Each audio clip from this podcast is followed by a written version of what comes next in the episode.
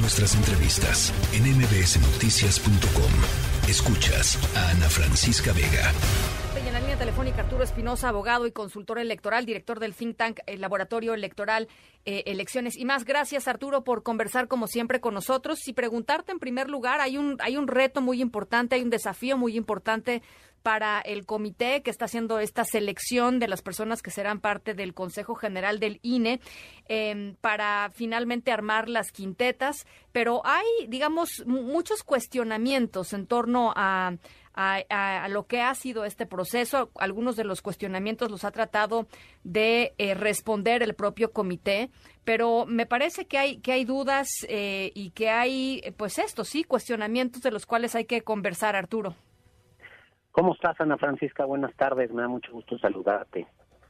Eh, yo creo que efectivamente me parece que, digo, como todos los procesos de designación de consejeros, legislaturas, este, comisionados del INAI y demás, siempre son polémicos, siempre hay mucho en juego, pero creo que este en particular ha sido mucho más cuestionado y cuestionable que otros.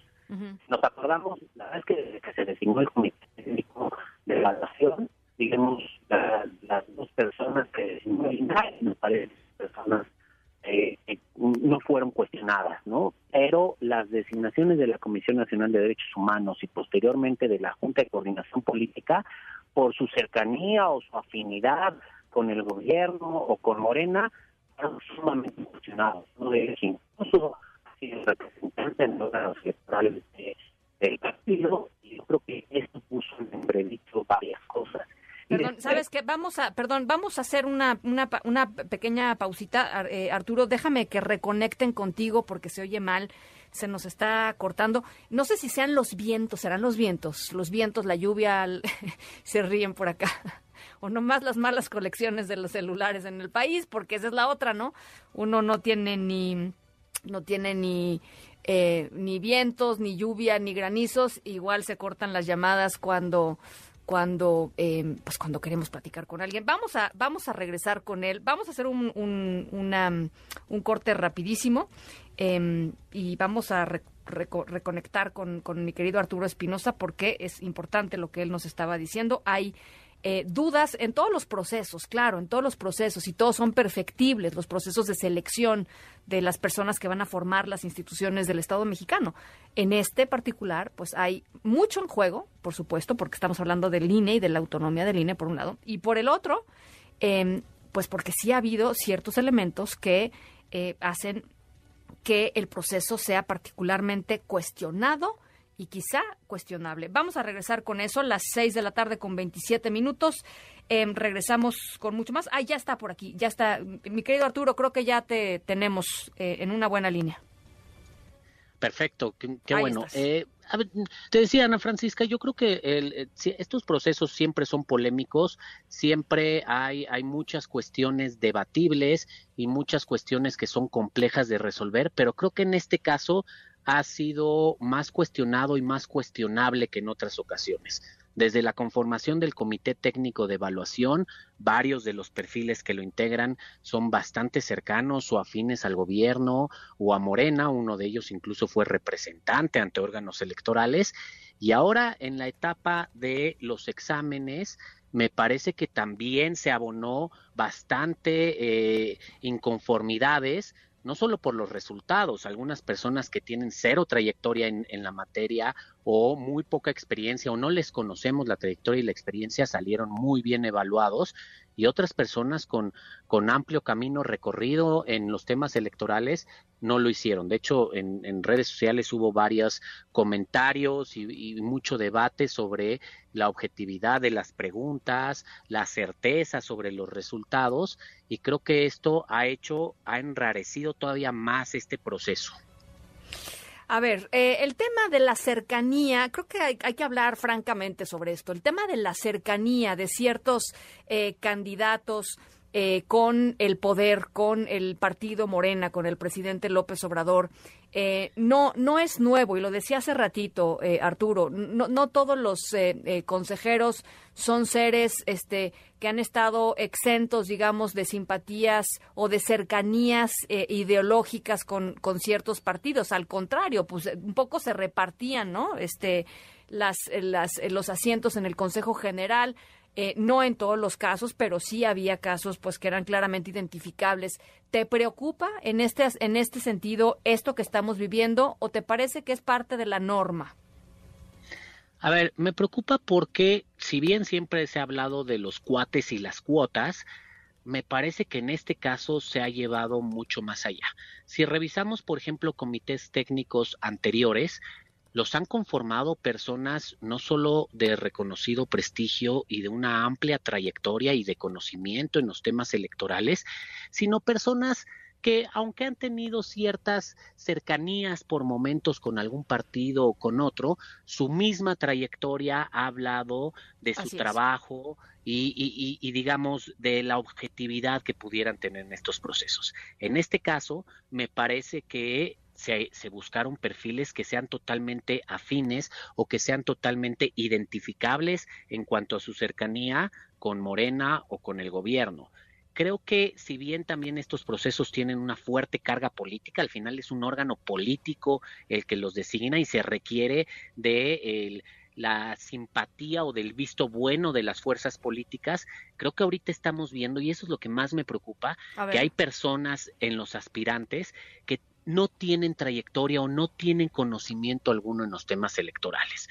Hay otros que han sido representantes del partido ante los órganos electorales y que han defendido la ideología del partido y han defendido los bueno el plan B no ¿Y el plan B? El plan B y, el plan B y a Morena sobre todo. Entonces creo que eso rompe con dos de las cuestiones esenciales, de los principios esenciales que deben de tener los consejeros y consejeras, que son la independencia y la imparcialidad para ejercer el cargo. Mucho se acusa a varios de los consejeros actuales y se acusa desde el gobierno de su parcialidad en algunas decisiones, de eh, eh, que tienen ciertos sesgos. Me parece que lo que estamos viendo ahorita es algo mucho mayor, ¿no? Y, esto en el contexto de la reforma, en donde se busca una autoridad mucho más afín, me preocupa mucho que acabemos teniendo un INE que se parezca más a la Comisión Nacional de Derechos Humanos que al INE o al IFE que hemos conocido hasta ahora. Ahora, te quisiera preguntar sobre eh, un tema que em, a mí me parecía no tendría por qué haber sido motivo de polémica, eh, Arturo, pero pues sorpresa, sorpresa, sí lo es que es la resolución de el, em, que, que, que emitió el Tribunal eh, del Poder Electoral del Poder Judicial de la Federación diciendo que eh, tendría que ser una mujer quien encabece formalmente los trabajos eh, como consejera presidenta del INE en el, en el próximo periodo. Eh, y hubo polémica en la Cámara de Diputados por el tema de a quién le de cuál era la competencia, digamos, del tribunal de definir eso o no.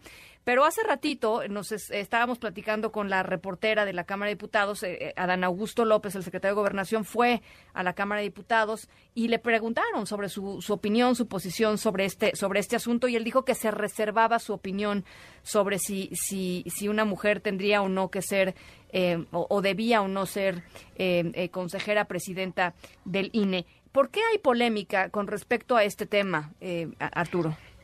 A ver, yo, yo, creo que la polémica eh, reside en un tema controversial entre el Tribunal Electoral, la Sala Superior y la Cámara de Diputados o el Congreso de la Unión. Es decir, hasta dónde el Tribunal Electoral se puede meter en las determinaciones del legislativo. Y me parece que aquí es donde hay una línea muy delgada.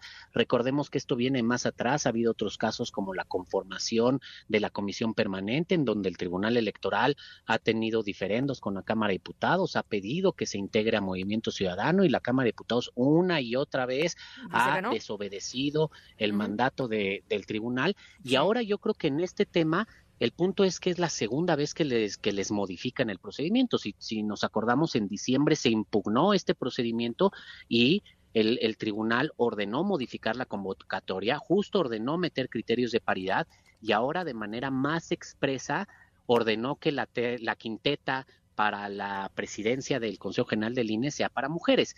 Creo que aquí es, es, es una, e, e, es un enfrentamiento que, que ya tiene digamos, tiempo en cuanto hasta dónde se puede meter el tribunal en los asuntos legislativos.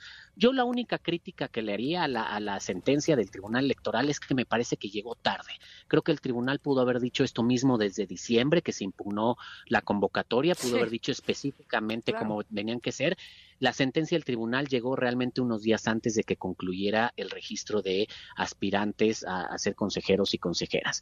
Creo que el tribunal lo hizo un poco tarde, pero aún así creo que también atiende a los criterios y al propio principio de paridad que está en la Constitución y que hemos ido viendo cómo en diferentes órganos ha ido avanzando. Nada más el mejor ejemplo es la Suprema Corte al día de hoy, ¿no?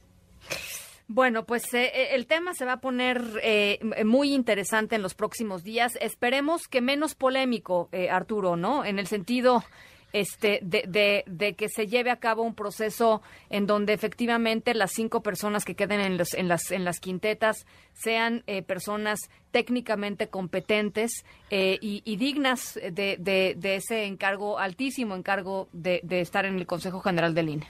Ya veremos. A ver, yo, yo creo, Ana Francisca, ya nada más para concluir, dos puntos importantes. Uno, esperemos que al final sí elijan a las mejores y los mejores perfiles, no solo con conocimiento y trayectoria, sino también con el carácter y el talante para ocupar esos cargos.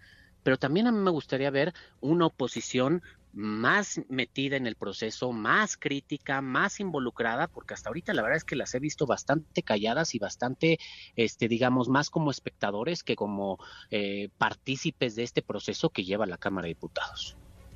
Bueno, pues ya lo, ya lo estaremos comentando seguramente en los próximos días. Te agradezco mucho por lo pronto esta lectura, Arturo. Que estés muy bien, Ana Francisca. Muy buenas tardes. Igualmente, muy buenas tardes. La tercera de MBS Noticias.